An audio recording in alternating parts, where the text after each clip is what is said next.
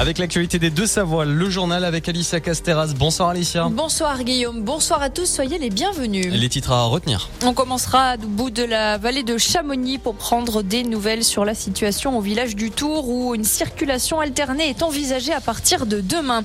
Nous irons ensuite du côté de la poste d'Annemasse où des problèmes de courrier sont constatés et le manque d'effectifs revient sur la table. À la fin de ce journal, on s'intéresse aussi à ces trois stations qui proposent désormais un forfait de ski commun en vallée de l'Arve. Au chapitre international, la trêve se précise à Gaza. Et la bonne nouvelle, c'est que la pause humanitaire demandée devrait bien débuter ce vendredi matin à partir de 6 heures heure de Paris. C'est ce qu'annonce un responsable qatari en ce jeudi. Et le premier groupe de civils otages devrait aussi être libéré aux alentours de 15 heures. Il s'agit de 13 femmes et enfants. Un point de situation en bout de vallée de Chamonix. Les services du département se sont donc rendus sur place ce matin pour faire le point sur cette route qui mène au village du Tour et qui a été victime d'une coulée de lave torrentielle suite aux dernières intempéries. Une nouvelle commission de sécurité se réunira ce vendredi matin pour décider ou non de la suite de l'organisation. Un alternat de circulation serait envisagé justement en fonction de l'évolution et en attendant les convois sécurisés pour les habitants se poursuivent.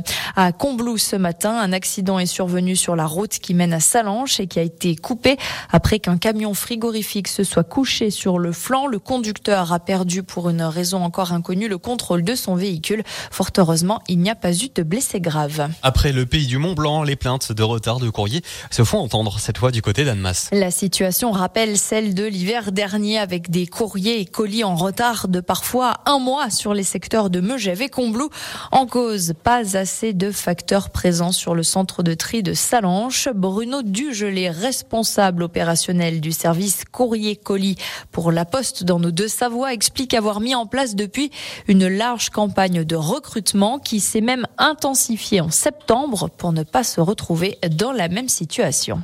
À ce stade, nous avons 160 euh, CDI qui ont été recrutés en Haute-Savoie depuis le 1er janvier de cette année, avec une campagne de communication très forte. Peut-être avez-vous vu l'affichage avec des très grandes banderoles sur nos sites, des affichages sur les boîtes aux lettres jaunes dans lesquelles vous déposez votre courrier, qui a, généré une forte attractivité pour des candidatures. C'est très bien. Nous avons pu recruter en septembre et octobre 57 CDI, mais également 18 euh, CDD. C'est aujourd'hui près de 80 personnes qui viennent de recruter dans les deux mois qui viennent de se passer. Ce n'est pas terminé. Nous souhaitons recruter encore 60 personnes pour absorber la charge de la petite période aux environs de, de Noël du côté des syndicats, les postiers dénoncent, eux, leurs horaires de travail à rallonge, les salaires insuffisants et de la rétention de courriers organisés euh, pour faire face au manque d'effectifs. Un projet culturel pour la commune de Marna, en Vallée de l'Arve. La mairie veut créer une fresque monumentale en cœur de ville sur la façade ouest de l'immeuble situé sur l'avenue du Mont-Blanc.